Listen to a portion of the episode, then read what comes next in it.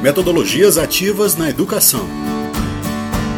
Olá, sejam todos muito bem-vindos ao podcast do PAAP, um espaço para conversarmos com professores, profissionais e especialistas em diversos temas relacionados à educação e à Universidade Federal do Ceará. Este podcast faz parte do Programa de Apoio e Acompanhamento Pedagógico da Coordenadoria de Inovação e Desenvolvimento Acadêmico, a COIDEA, vinculada à Escola Integrada de Desenvolvimento e Inovação Acadêmica, a EIDEA o PAP atua também em parceria com a Pró-Reitoria de Graduação e com a Pró-Reitoria de Gestão de Pessoas. Muito prazer, eu sou Marlon Lima e hoje recebo no programa o psicólogo, mestre em Psicologia Social e Organizacional e doutorando em Tecnologias Educacionais e Desafios Sociais, o professor Samuel Brauer. Tudo bem, Samuel? Tudo bem, Marlon. Bom dia. Bom dia, querido. Obrigado por ter aceito o nosso convite. Professor Samuel, um grande desafio que a gente encontra hoje, de acordo com o que identificamos em algumas pesquisas nacionais e internacionais, é que, apesar das instituições de ensino implementarem as tecnologias digitais em sua rotina, adotando computadores, tablets e outros equipamentos, ainda tem dificuldade em modificar a forma de lidar com o planejamento das aulas. Né? Elas acabam fazendo uma transposição das aulas tradicionais para o modelo online e acabam subutilizando o modelo. O senhor poderia nos falar um pouco sobre isso?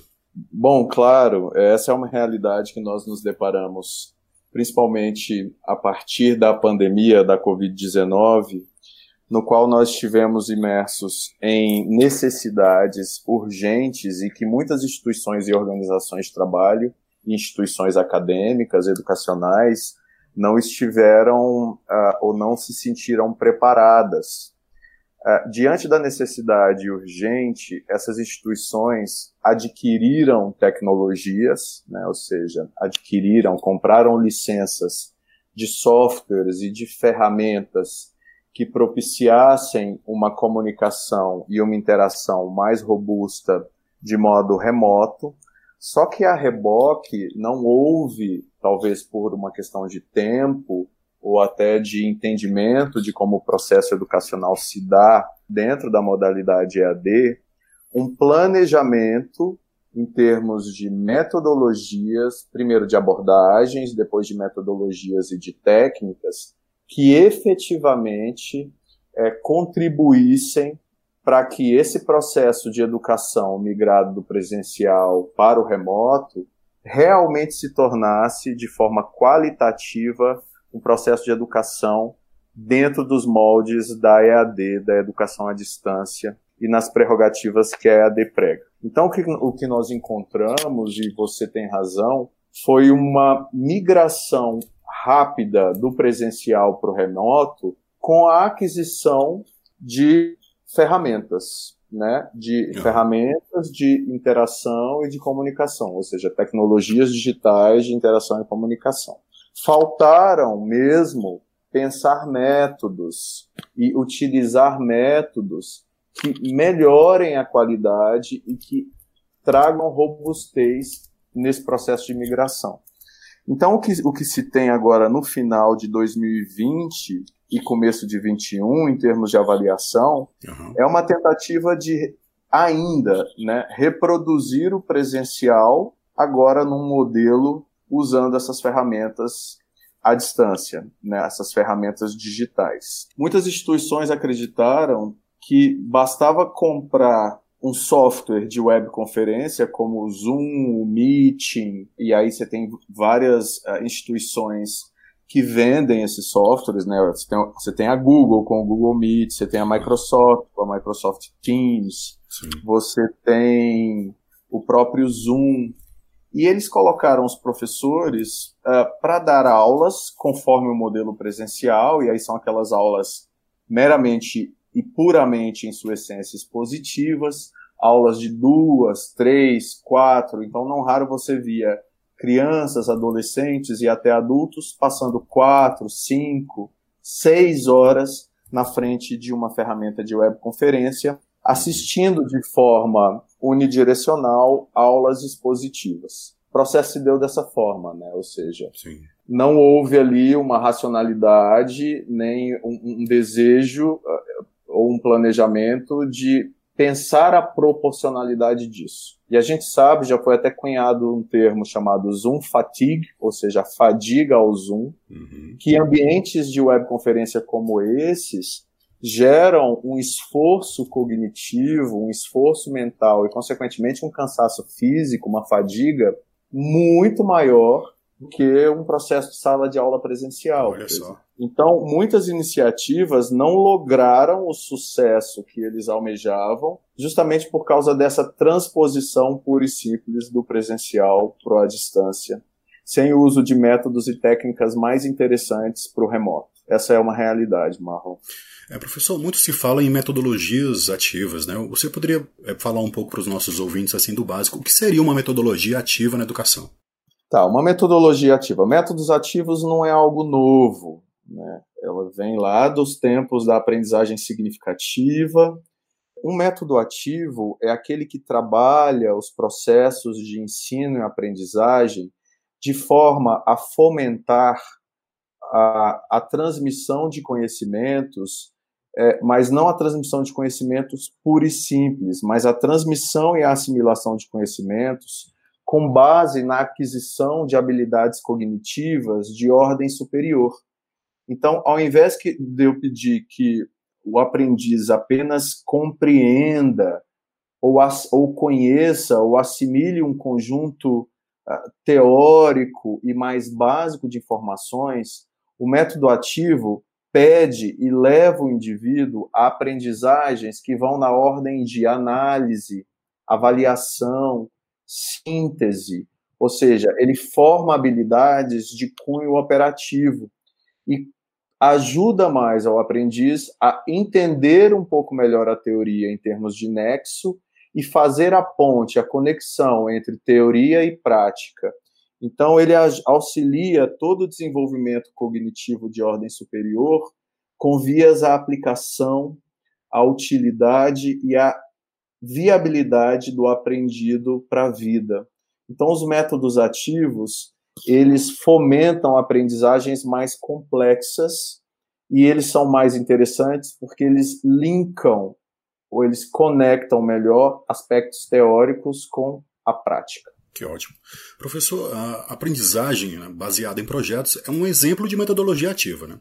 E envolve a resolução de problemas que façam sentido para os estudantes, e nesse percurso eles devem lidar com questões interdisciplinares, tomar decisões e trabalhar em equipe, por exemplo.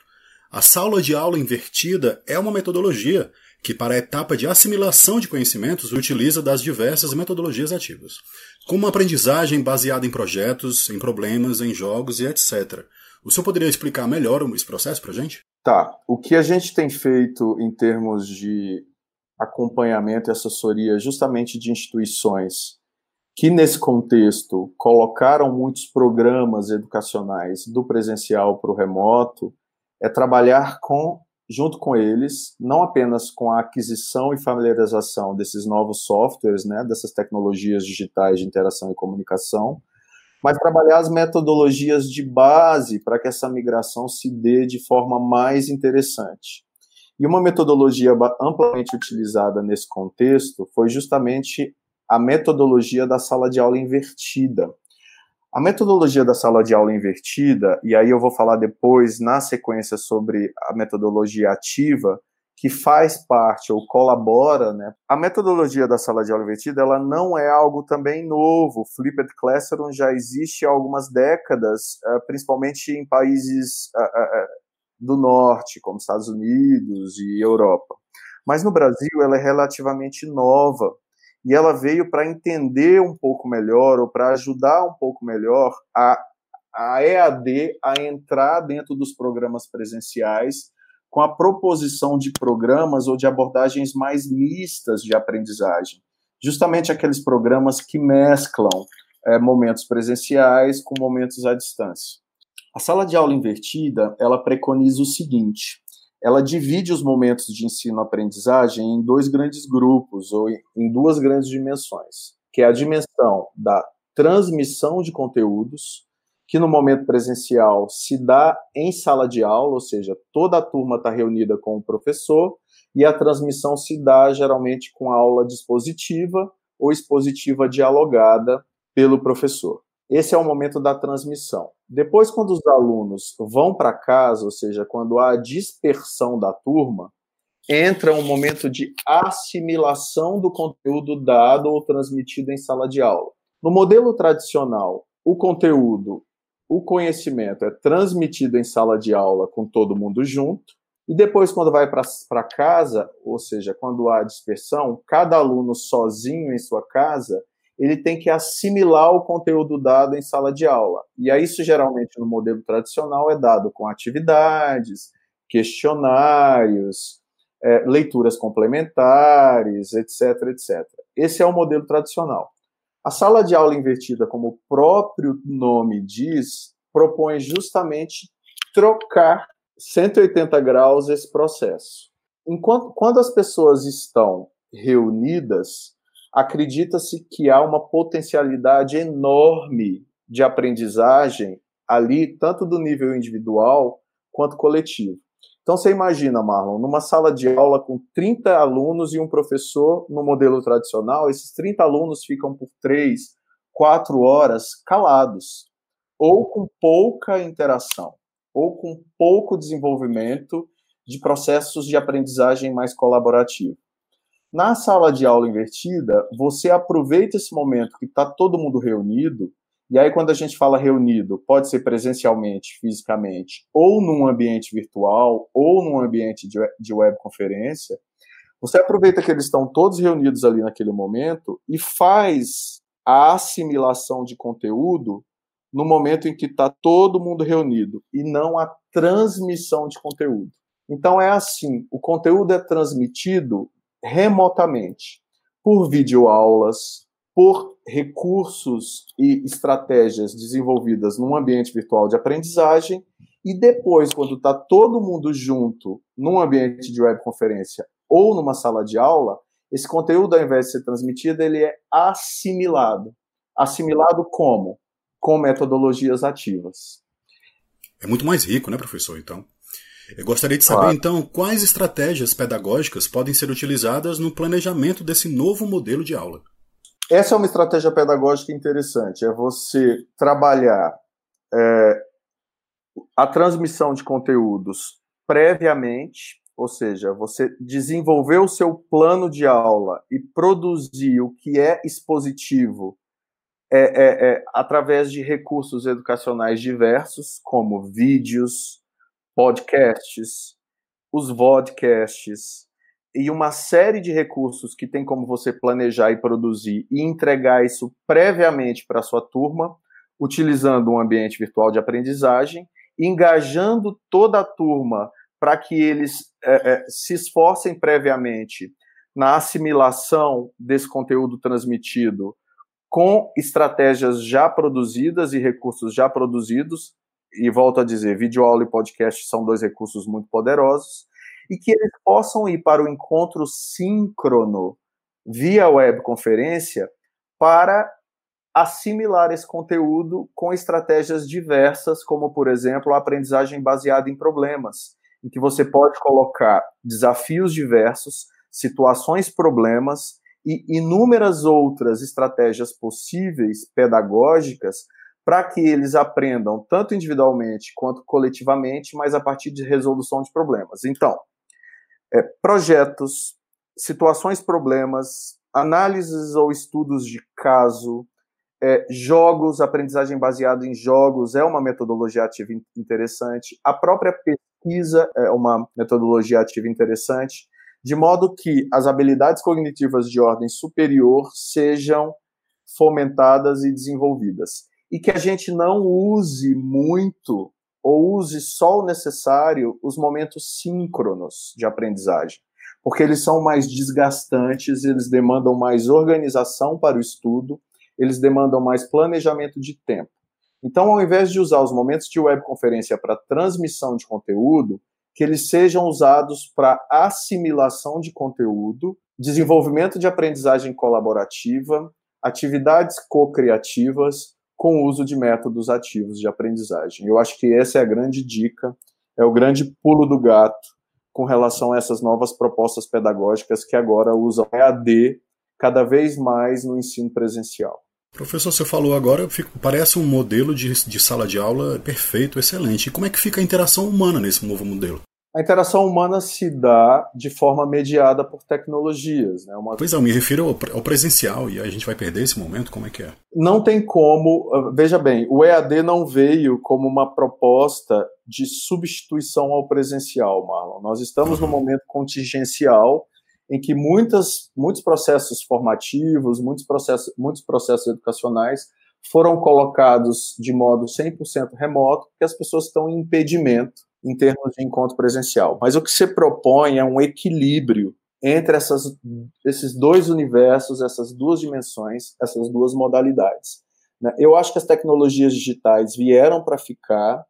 O método da sala de aula invertida ele é muito rico e interessante por razões diversas. Eu acho que agora vai nos faltar tempo para entrar nesses argumentos que talvez sejam interessantes, uhum. mas eu acho que a, a, o encontro, a interação humana, o contato físico, ele é muito importante porque ele forma inúmeras competências que não são só acadêmicas, que não são só teórico-conceituais. São competências socioemocionais, são competências socioafetivas, é o desenvolvimento de outras dimensões do ser humano que fazem parte do, do desenvolvimento educacional desse indivíduo e que as escolas, as universidades também têm esse papel. Né? Então, eu acho que quando acabar esse contexto no qual nós estamos vivendo, aí com a vacinação e tudo mais, uhum. a, nós vamos voltar para o meio termo, para um equilíbrio entre os momentos presenciais e os à distância.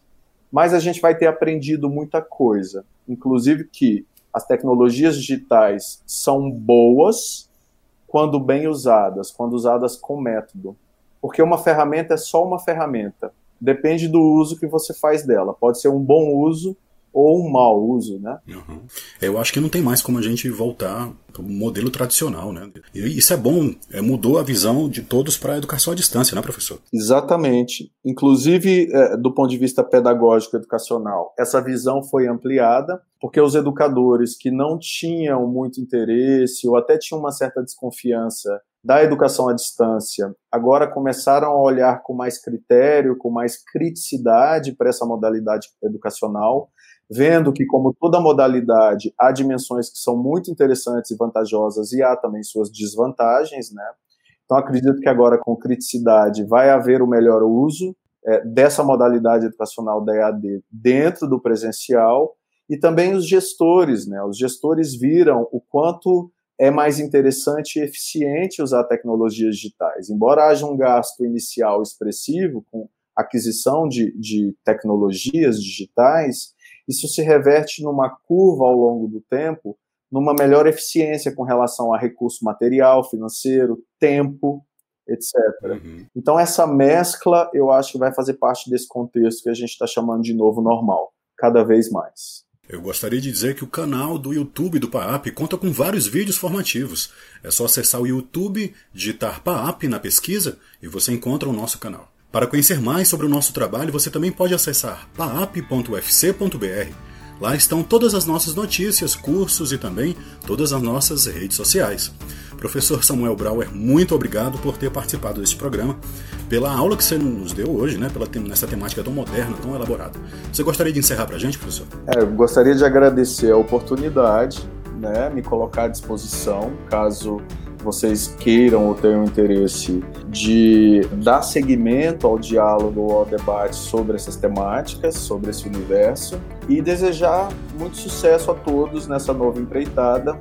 Eu acho que se eu posso deixar aí uma grande dica é o interesse e o despertar dessa mescla né? Ou seja, a modalidade presencial e a modalidade EAD têm vantagens e desvantagens. Elas não querem competir entre si, mas ao contrário, elas podem e devem ser complementares na formação de competências que são acadêmicas, técnicas, mas também na formação de competências comportamentais, socioafetivas. Eu acho que há um somatório aí as modalidades nessa mescla, nesse modelo misto, só tem a acrescentar cada vez mais qualidade no processo educacional. Gostaria de desejar a todos um grande abraço. Então é isso aí, a todos um grande abraço e até o nosso próximo encontro. Até mais!